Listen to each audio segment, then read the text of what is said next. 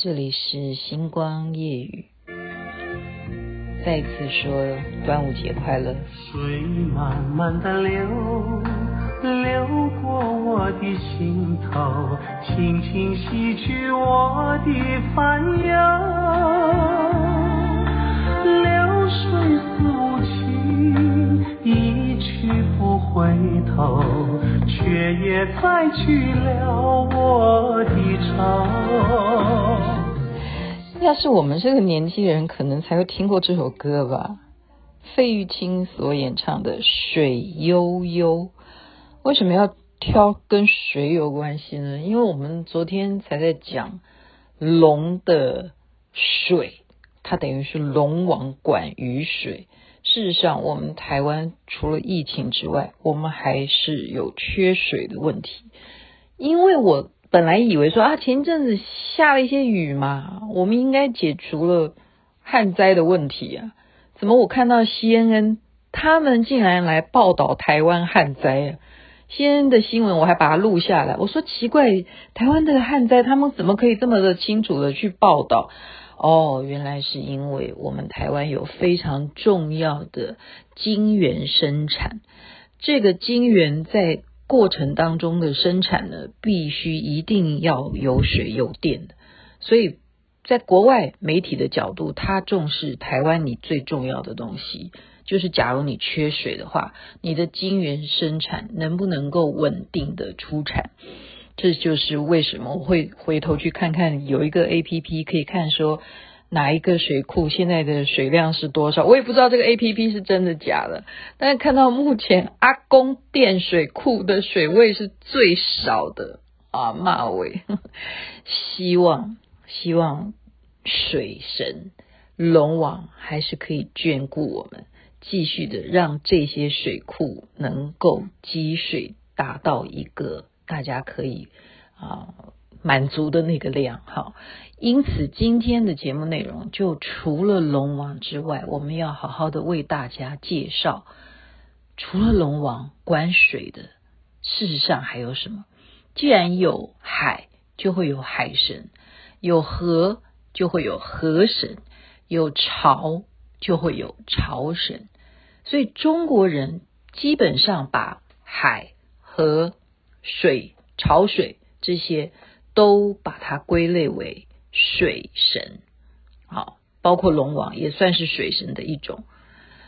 那么，它是在哪一个朝代就开始有这个观念？是因为你知道吗？黄河啊，整个贯穿中国来讲最大的黄河或长江，最早的发源文化是来自于黄河流域，所以在商朝古时候那时候呢。人们对于黄河流域这个黄河就非常的畏惧，因为什么？就如同我们也很怕，你雨下的太多就会造成水灾，你如果没有雨，那也会造成旱灾。所以呢，在商朝的时候，他们竟然会有一种习俗啊，认为水哈，这个水神呢，他是要去拜他的。而且你要准备很多很多的贡品啊，比方说牲畜啦，啊，或者是他们有规定最奇特的，应该叫做巫术，是什么？是要祭祀，要去献美女，要把村庄里头就当地呢最年轻的少女，长得漂亮的。要把它绑在木筏上面，就让它顺着那个河水水流呢，拿去祭祀水神。既然有这样子的民间的习俗，所以每一年时间到的时候就很怕嘛，因为农民他必须要有水灌溉啊，怕万一你下雨不够啊，所以我们就祭祀你。我们除了准备这些贡品之外，我们还送上人。为什么？就传说这个水神。这个河伯，他们给他一个名字叫做河伯，他是要娶老婆的，所以每一年都要送给他这个漂亮的女生当他的老婆。这样子一直流传到战国时期啊。这时候呢，魏文侯啊就想到了啊，邺城这个地方也靠近黄河流域，常常也是会有水患，他们也有这个习俗啊。要去祭拜，那就命有一个臣子，叫做什么名字呢？叫做西门豹。好，魏文侯就命他去邺城来当县令，好好的来治水一下，因为这个地方常常会雨季的时候会泛滥，哈，雨水会泛滥成灾，让他去管一下。那可是西门西门豹他就知道说，这个地方的习俗，他们除了要拜拜之外，他们还有一个毛病，哈，我们现在讲的是毛病了，但是那时候他们认为是真的啊。就是要把美丽的少女要供奉给河伯，因为他要娶老婆。那西门豹呢，他就顺应你们好了哈。他这个时间到了，就到了祭祀河伯的时间了。他来到这里当官，他就说：“好啊，你们现在要拜这个河伯，他又要娶老婆了。那这样子，因为我是你们的县令，你们一定要先把这个女的。”让我看一下她长得够不够漂亮哈，所以于是呢，村民们就把美丽的少女就送到这个西门豹面前，给他先鉴定一下可不可以。然后西门豹就很生气，说长得这么丑，你们还要把她送给河伯？要是我是河伯，我绝对不会就娶这么丑的，赶快赶快这个换掉，把它换掉。那这样子好了，时间又来不及，那先命你们三个现场。都是巫师嘛啊，其实那时候他们就是要不叫巫师了，应该叫做祭祀官哈。其实现在祭祀官也有女的啊。我觉得你们先代替，怕河伯会生气，你们先三个女的祭祀官先下到河里去，去送给他，看他能不能够高兴，搞不搞他看到你们就高兴了，因为你们是祭祀官。于是就逼着三个女的祭祀官哦，就下水，就被顺着那个。河筏就下水去了，然后他要等啊，他说：“你们等一下，因为他们这一回下去的是祭祀官，他们一定会回报，他们一定会游回来，告诉我们说河伯有没有很高兴。”结果其他的男的祭司官就在那边皮皮剉，你觉得会河水把这个三个女的祭司官这样子顺着河流？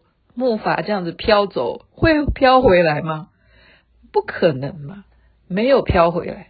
所以这时候西门豹就说：“哎呀，你看他们并没有回来回报河伯说很高兴诶，那代表河伯也不高兴啊，他们根本就没有回来。”他就说：“那这样子换你们三个，另外三个祭祀官，你们也下去，你们赶快去一趟。”问一下河伯开不开心？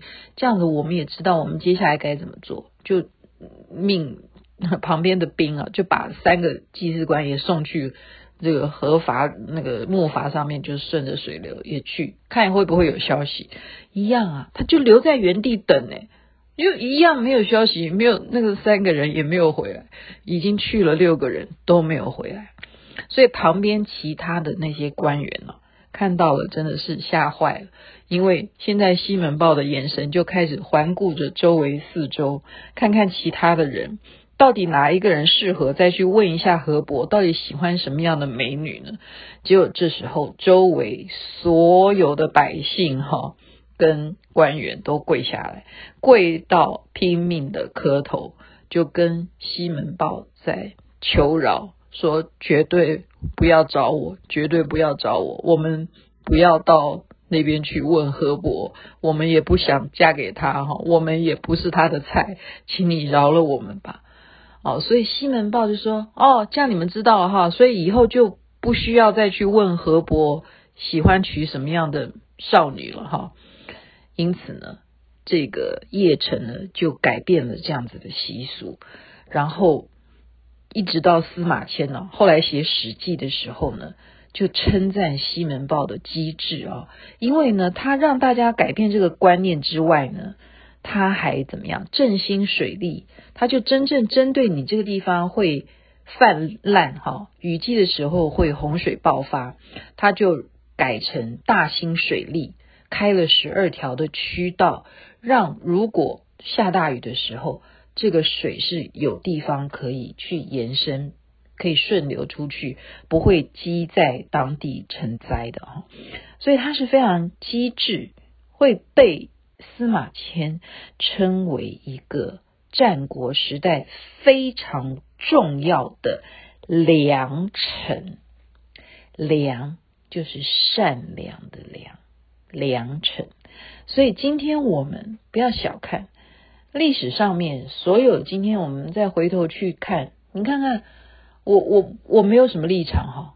你说现在中国大陆他们拍连续剧，他们重新去演蒋中正、蒋委员长的故事，他们是会用什么角度？而事实上，我们现在我们看到了这些呃所谓伟大的领袖，我们还会这样称呼吗？因为很多很多。的证据，或者说很多很多外人、旁人，他们来看你这个国家，他们的角度，就比如 CNN 来报道台湾的干旱，每一个人他都会有不一样的说法。所以实相是什么？真的，只有后代的历史给你的评价，才能真正的来看看。你的所作所为，当官的人真的不是开玩笑的。你的一个命令，你的一个作为，你的一个有没有刁难，你的一个机制，都会影响到整个国家的发展。这就是一个水神的故事而引发。这样子啊，看到西门豹是一个良臣，把这个故事分享给大家，还是希望大家好好的防疫期间就忍耐吧。还没有到六月二十八号，绝对不要随便趴趴走。祝福大家身体健康，万事如意。这边该睡觉了，晚安。那边早安，水悠悠啊。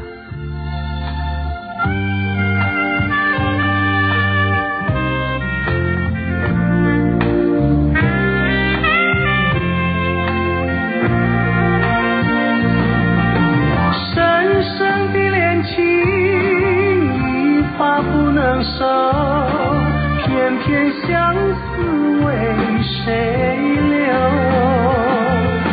水慢慢的流好想对我诉说我在为情恨忧